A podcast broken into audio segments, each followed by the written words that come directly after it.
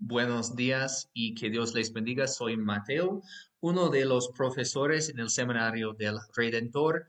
Hoy día seguimos con el curso de predicación, tomando el tema de preparación por el sermón, recursos y cómo manejar su propio tiempo para poder preparar sermones. Y realmente la Biblia no nos enseña cómo hacer todo esto. Entonces, aquí voy a darles unos consejos, nada más. Si no le gusta, no importa, no necesita tomar mis ideas. Solo voy a explicar lo que he aprendido con mi experiencia y también de los libros y otros predicadores acerca de, su, su tiempo y cómo estudiaron ellos para preparar los sermones que hicieron ellos. Entonces, Primeramente, la preparación del sermón, necesitas conocer el texto muy bien. Es básico. Necesitas conocer el versículo, lo que dice el versículo, lo que quiere decir a nosotros el versículo de la Biblia y también el párrafo, el capítulo, el libro. Necesitas conocer el contexto para poder predicar acerca de su versículo o su párrafo.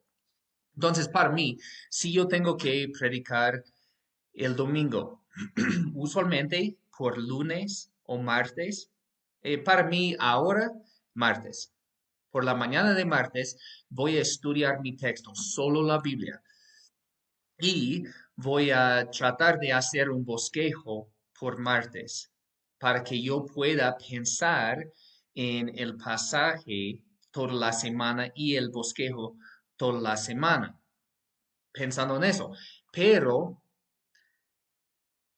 me ayuda con conocer el contexto, predicar un libro entero. Entonces, usualmente en mi iglesia, donde predico, eh, empezamos un libro y tratamos de predicar todo el libro.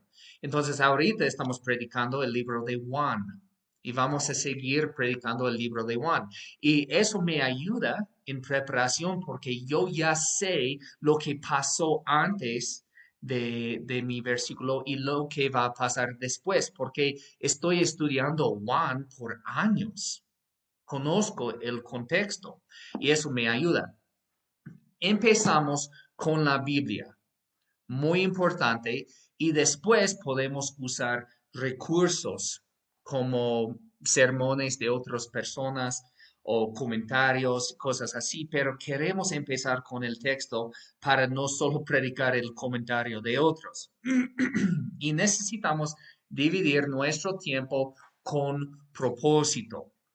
Entonces, eso es lo que yo diría. Y otros tienen otras ideas, pero yo diría que necesitaría dividir el tiempo como esto. Voy a hacer un dibujo de, mi pizza. Y con mi pizza, mi tiempo estaría dividido así. Oh, voy a borrar eso. Estaría dividido en una manera más o menos así. Voy a poner unos 70% de mi tiempo aquí, parte más grande, en estudiar con todos los recursos, la Biblia, los comentarios, sermones de otros, todo eso para conocer lo que dice el texto. Voy a usar 20% de mi tiempo tratando de hacer el bosquejo y el sermón, preparando ilustraciones y todo eso, y unos 10% de mi tiempo aquí repasando el texto. Tengo 20 aquí por ciento y 70 por ciento más o menos aquí. Y la razón es que más importante es conocer el texto y lo que dice el texto. Después, yo quiero eh, tratar de organizar el significado del texto para poder compartir con otros. Eso es básico, pero yo tengo que repasar mi sermón para conocerlo muy bien. Si conozco mi sermón, yo voy a poder predicar mejor. Entonces, para mí es mejor el, la mañana de domingo, antes del culto, hasta eh, llegar en la iglesia, estoy repasando mi sermón y el mejor que conozco mi sermón, lo mejor que voy a predicar mi sermón. Eso es lo que yo hago, no necesitas hacer el mismo.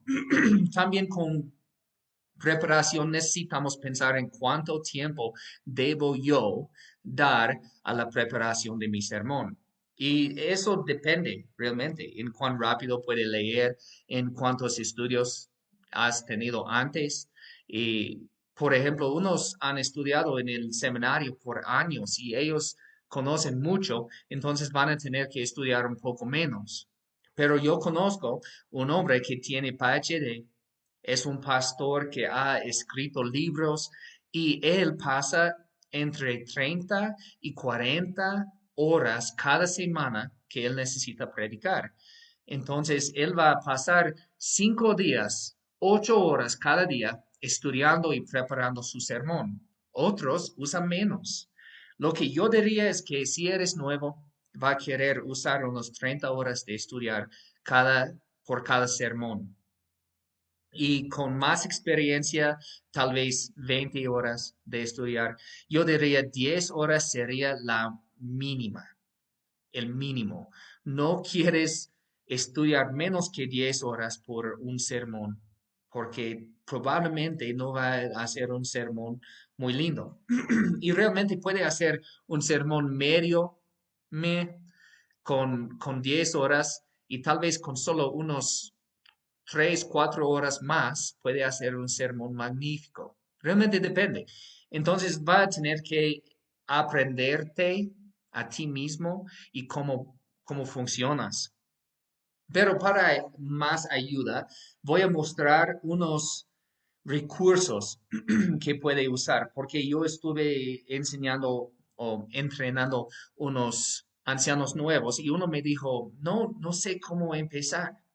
Entonces, yo siempre empezaré con mi Biblia. Como yo dije, necesito leer mi, mi, versículo, mi capítulo, todo eso para conocer el contexto.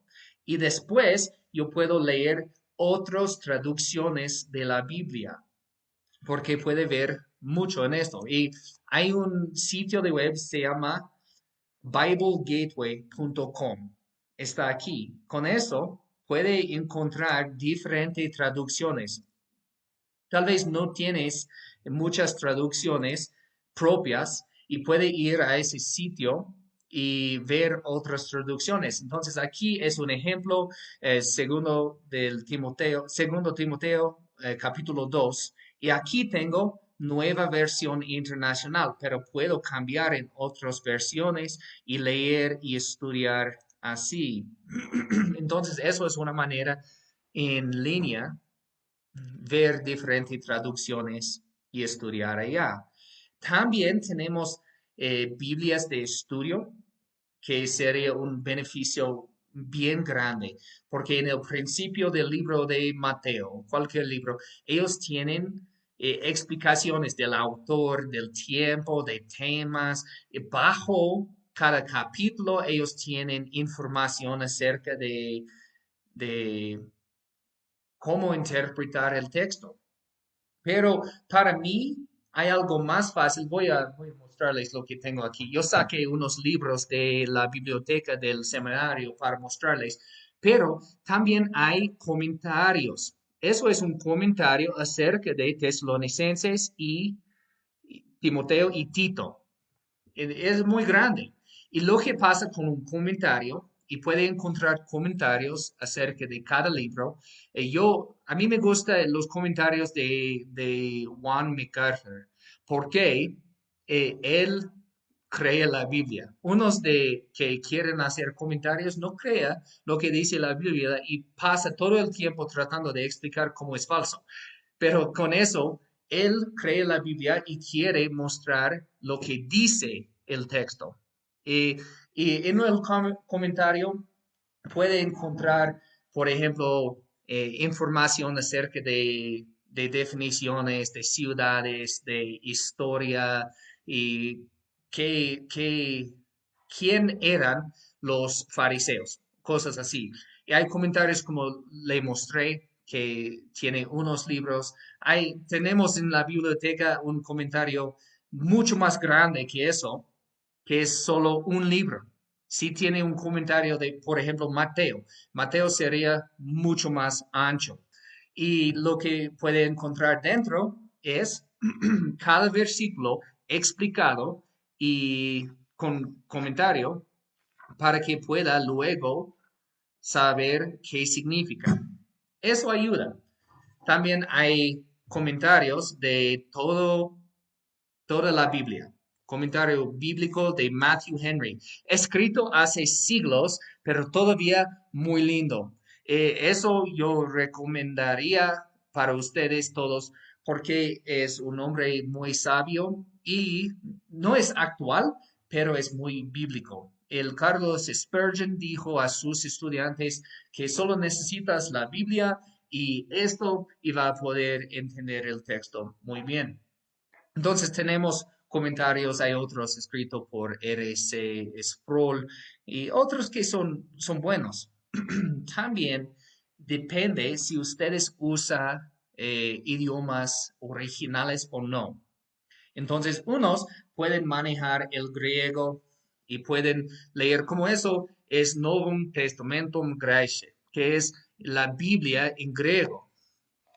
Y solo tienes aquí palabras en griego. Si puedes leer griego, eso funciona bien. Pero si no, tal vez va a querer una Biblia interlinear que tiene español y arriba griego y puede usar un diccionario para ver los significados de, cada palabra, pero no es necesario. Las traducciones que tenemos son buenos y podemos solo eh, predicar de las traducciones que tenemos.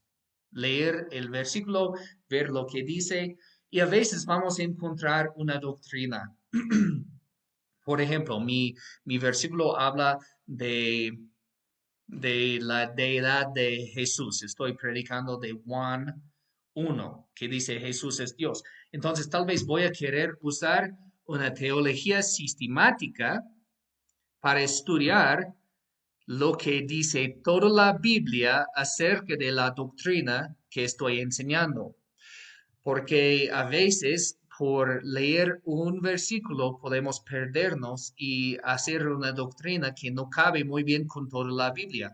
Entonces, a veces sí tengo una doctrina en mi, en mi versículo, voy a la teología sistemática, eso es de Wayne Grudem, y él es más o menos bautista, hay otros de Juan MacArthur, eh, eso es muy bueno, pero viene de Luis Berkhoff. Y él no es bautista, él es presbiteriano, pero tiene una teología sistemática muy buena también. También puede encontrar libros específicos. Si estoy predicando acerca de eh, Tito, capítulo 1, donde habla de ancianos, tal vez necesito un libro que habla acerca de ancianos.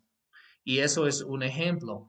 O si hay un versículo que nos manda dar consejo uno al otro, voy a leer un libro acerca de eh, consejería para ayudarme en entender mi versículo. Eso solo nos ayuda. Y yo leo libros frecuentemente porque son ayudantes. Hay comentarios más chiquitos como los de Warren Wiersbe eh, que, que nos manda sea algo, sea valiente o sea generoso algo así. Pero hay otros comentarios tan chicos como eso, el serie para ti. Con el serie para ti aprendemos mucho de un libro entero. Pero mire qué tan chiquito es. Ese libro habla de todo el libro de Gálatas. Entonces no va a tener toda la información como un comentario gigante, pero tiene información acerca de la panorama más grande que nos ayuda también. Y yo, a mí me gusta los libros para ti, escrito por muchos autores diferentes, pero son muy, muy ayudantes y puede encontrarlos medio barato. Eh, no dice cuánto costó esto, pero eh, no son tan caros. y al final podemos encontrar mucha información por sermones de otras personas, de otros pastores, por eh, podcasts, que es una manera de escuchar gente hablando, y por blogs, eh, sitios de web. Entonces voy a mostrarles unos que a mí me gustan. Primeramente, o oh, eso es diferente. Primeramente, eh, la colisión por el Evangelio. Aquí, colisión por el Evangelio. Esto tal vez es el mejor y va a tener vínculos a otros sitios donde puede visitar y encontrar eh, sermones, puede encontrar en eso podcasts, puede encontrar blogs, puede encontrar artículos, libros gratis a veces. Entonces, eso es muy ayudante. Se llama Colisión por el Evangelio. Hay otro que se llama Gracia a vosotros, donde puede encontrar recursos, una tienda, el blog, devocionales, sermones y mucho más, y vínculos a otros ministerios. Con eso podemos aprender mucho. ¿Y qué más tenemos? hay un sitio, o oh, eso es, eso yo uso frecuentemente, eh, pero solo es de, el sitio es en inglés, pero tiene muchos sermones en español. Entonces se llama sermonaudio.com. Y como puede ver, tiene una aplicación por su celular. Entonces, eso es como yo uso el sermonaudio.com y, y puede encontrar mucha información y más sermones. Y a mí me gusta escuchar, después de hacer mi bosquejo y preparar mi sermón, a mí me gusta mucho escuchar sermones de otros pastores, especialmente pastores fieles, que yo sé, ellos también tomado horas estudiando el mismo versículo. Entonces, si puedo encontrar su Michelin predicando mi pasaje, yo quiero saber lo que él dijo. O si puedo encontrar Miguel Núñez eh, predicando mi, mi versículo, voy a ver lo que él dijo no solo para el exigices y cómo él eh, interpretó el texto, a mí me gusta eso también, pero también por sus ilustraciones, sus historias. Yo puedo decir en mi sermón, el Miguel Núñez dijo eso porque él va a explicar unas cosas muy bien.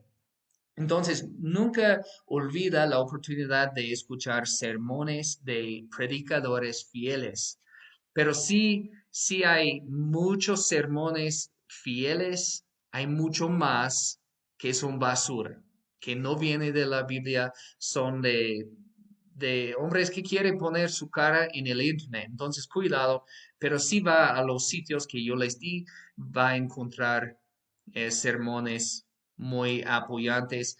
También otro ministerio que viene de la República Dominicana se llama Integridad y Sabiduría integridad y sabiduría.org eh, tiene sermones, recursos y vínculos a otros ministerios que puede, en que puede confiar. Entonces yo escucho el podcast de integridad y sabiduría.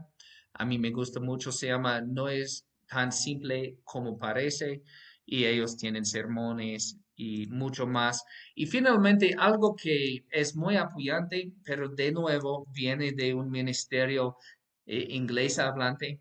Entonces, el sitio se llama es.9marks.org. Tal vez reconoce eso. Muchos de los libros que necesitan leer por el curso nuestro vienen de 9 Marks. Ellos tienen aquí en su sitio artículos, libros gratis, revistas gratis, clases, respuestas para pastores, para miembros, entrevistas, mucho. Entonces puede aprender mucho aquí en el sitio y en cada sitio puede buscar con algo así, puede buscar recursos acerca de su versículo que va a predicar. Entonces puede poner allá Gálatas capítulo 2, versículo 3, cualquier y ver si ellos tienen recursos acerca de su versículo y puede usar estos para estudiar. Ahora voy a terminar el curso hablando de, de cómo, cómo maximizar, cómo usar el tiempo en una manera más eficaz. porque Necesitamos encontrar horas para la preparación de sermón. Y no es que todos nosotros podemos solo enfocarnos en la iglesia. Yo, por ejemplo, yo tengo otros trabajos. Soy un anciano ahorita de una iglesia, pero no es mi trabajo. Entonces, yo necesito encontrar tiempo extra para preparar sermones y hacer todo lo que un pastor necesita hacer. Unos de ustedes también necesitan hacer eso. Entonces, ¿cómo podemos encontrar 20 o 30 horas de estudiar durante la semana cuando tenemos que trabajar 50 horas en algo diferente. Aquí hay unos consejos. No es la ley de la Biblia, pero tal vez le apoyaría. Primeramente, tenga disciplina en la vida diaria. Realmente necesita preguntarse, ¿qué quiere Dios que yo haga con mi tiempo? ¿Cuánto tiempo paso yo con en Facebook o eh, mirando películas o televisión? ¿Dios quiere esta cantidad? Tal vez. No es mal ver películas, pero tal vez estamos pasando demasiado tiempo haciendo cosas que no necesitamos hacer. Tal vez tienes más tiempo que piensas y puedes ver solo con pasar una semana con una hoja de, papel escribiendo qué haces con cada 30 minutos del día. Y va a ver que realmente tal vez tienes más tiempo que pensabas. Otro consejo es comer comida buena. Es sorprendente cómo los, las golosinas pueden parar nuestros pensamientos y hacernos más lentos. Realmente eh, podemos concentrar bien si tenemos un régimen más saludable. Con esto, haga ejercicios cardiovasculares. Eh, eso le hace dormir mejor, le hace concentrar mejor, le hace funcionar mejor. También le ayuda con enfermedades. Entonces, ejercicios cardiovasculares son los ejercicios que nos ayudan en tener los púlpitos más rápido por una media hora. Puede correr, caminar, nadar, cualquier cosa de ejercicios. Unos de nosotros pasamos demasiado tiempo sentado y necesitamos hacer ejercicios. Toma agua. Yo ando con esto todo el tiempo, estoy tomando agua todo el día porque es muy saludable. Me da sangre más saludable, me ayuda con mucho, también con concentrar y lea y estudia cuando haga cosas que no requiere el cerebro. Todos nosotros tenemos actividades en el día que no requiere el cerebro. Con eso yo puedo usar el tiempo para meditar en mi sermón o para estudiar. ¿Cómo? Primeramente, yo escucho al sermones cuando estoy caminando entre un lugar y otro lugar. Cuando voy corriendo, trotando, que es mi ejercicio, yo escucho también a podcasts. Cuando estoy lavando platos o cuidando mis gallinas, tengo libros de audio que puedo también escuchar cuando estoy manejando de un lugar a otro. Tenemos tiempo cuando no necesitamos poner todo nuestro pensamiento en la actividad que estamos haciendo. Obviamente no podemos estudiar cuando estamos conversando con otras personas. Eso no vale. Y entonces necesitamos buscar tiempo para estudiar y necesitamos disfrutar el estudio. Eso es algo muy importante. Si no le gusta estudiar, si no es como un hobby para usted, no debe predicar mucho, porque predicar requiere conocimiento de la Biblia y de teología y de todo esto, y si no disfruta el tiempo de estudiar, no va a disfrutar ser un predicador. Haga algo diferente. No necesita ser un predicador. Dios no requiere más predicadores. Él hizo unos hombres con deseos, ganas de estudiar y profundizar más y ganas de compartir con otras esa información. Entonces, si no le gusta, no lo haga. Eh, otro que se me olvidó antes es que necesitamos dormir muy, bien. Eso va a ayudar con muchas cosas. Realmente comer, tomar agua, dormir y hacer ejercicios son cuatro puntos tan importantes para ayudarnos en ser eficientes como personas. Eso nos ayuda más útil con, nos ayuda a ser más útil con cualquier actividad. Pero como pastor, si queremos usar el tiempo mejor, necesitamos enfocarnos en nuestra vida espiritual personal. Y también necesitamos enfocarnos en nuestra familia. No podemos olvidar eso. Yo necesito leer y orar fuera de la preparación del sermón o el ministerio. Yo como un individuo necesito leer la Biblia y y recibir lo que dice. Yo necesito orar por mí mismo y por mi familia y por mis amigos. Y también yo necesito pensar en mi familia. Es muy fácil hacer un ídolo del ministerio y, y podemos decir que el ministerio es más importante que mi familia. Eso es una mentira. Mi familia es mi primer ministerio. Recuerda eso. Podemos decir, mi ministerio es más importante que mi relación con el Señor.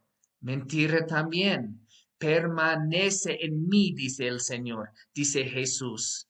O no puedes dar fruto. Necesitamos permanecer en Jesús, nosotros, para poder dar fruto. No podemos hacer ministerio si no tenemos relación con el Señor. Sería falso.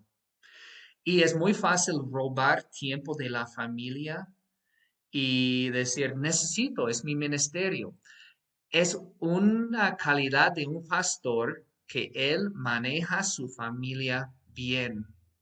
Entonces, no debe salir sintiéndose muy santo, o yo tengo que hacer el ministerio, no, no puedo estar con mi familia. Cuando eres un cristiano, Dios le mandó cuidar la familia. Entonces piensa en eso y, y conoces, eh, conozcas tu tiempo mejor. Cada uno de nosotros tenemos un tiempo mejor. Yo, por ejemplo, yo funciono mejor en la mañana puedo hacer tres horas de trabajo en una hora en la mañana que me tomaría tres o cuatro horas en la tarde, porque mi, mi mecanismo funciona mejor por la mañana. Entonces yo, yo usualmente doy mis mañanas al estudiar y pensar cuando necesito lo más de la energía. Y por las tardes puedo pasar con otras personas que quieren charlar conmigo. Yo no necesito eh, estudiar y profundizar mucho, yo puedo escuchar lo que están diciendo y no necesito tanto energía. Y por las noches yo descanso con mi familia. Ellos están trabajando por, por el día también y podemos descansar juntos por la noche. Y con el tema de descanso, todos ustedes deben tener un día de descanso cada semana. Dios nos dio el sábado y no necesita ser un fariseo con eso, pero necesita descansar. Y por dos razones. Primeramente, nos ayuda con ser humildes. Cuando descansamos decimos, no puedo manejar todo. Yo tengo que dar eso al Señor con fe y decir, ese día Dios necesita manejar todo. Y también nuestro mecanismo requiere descanso sin el descanso no va a funcionar muy bien. Si yo descanso un día a la semana, yo puedo trabajar mejor en los otros seis. Y en el principio del mundo, Dios trabajaba seis días y descansó uno. ¿Por qué necesitaba hacerlo? No, por ser modelo. Para ayudarnos en entender qué necesitamos nosotros. Entonces, mi familia, nosotros hacemos un día de descanso por lunes. Y hacemos eso porque el domingo yo necesito trabajar en la iglesia. Otros hacen por domingo o sábado o otros días, no importa cuál día, solo es que tenga un día de descanso. Bueno, yo, yo les di unos consejos acerca de cómo maximizar o hacer eh, lo más con el tiempo que tienes, pero hay libros escrita, escrito acerca de eso y puede aprender mucho más. Y como nuestra aplicación de, la semana, yo quiero que me, me contesta cuáles consejos tienen ustedes acerca de cómo maximizar el tiempo y cómo tener más energía, cómo estudiar mejor, cómo, cómo hacerlo mejor. Eso puede ser básico. Puede, puede ser que alguien dice, yo me despierto antes que la familia para tener tiempo solo en que puedo estudiar solo. Cosas así. Comparta lo que has aprendido porque todos tenemos consejos acerca de eso. Espero que estén benditos y como yo dije antes, eso lo que les di no es la ley, solo es consejo. Y si ustedes tienen consejo, compártelo, por favor. Gracias por todo, que Dios les bendiga y nos vemos el siguiente vez.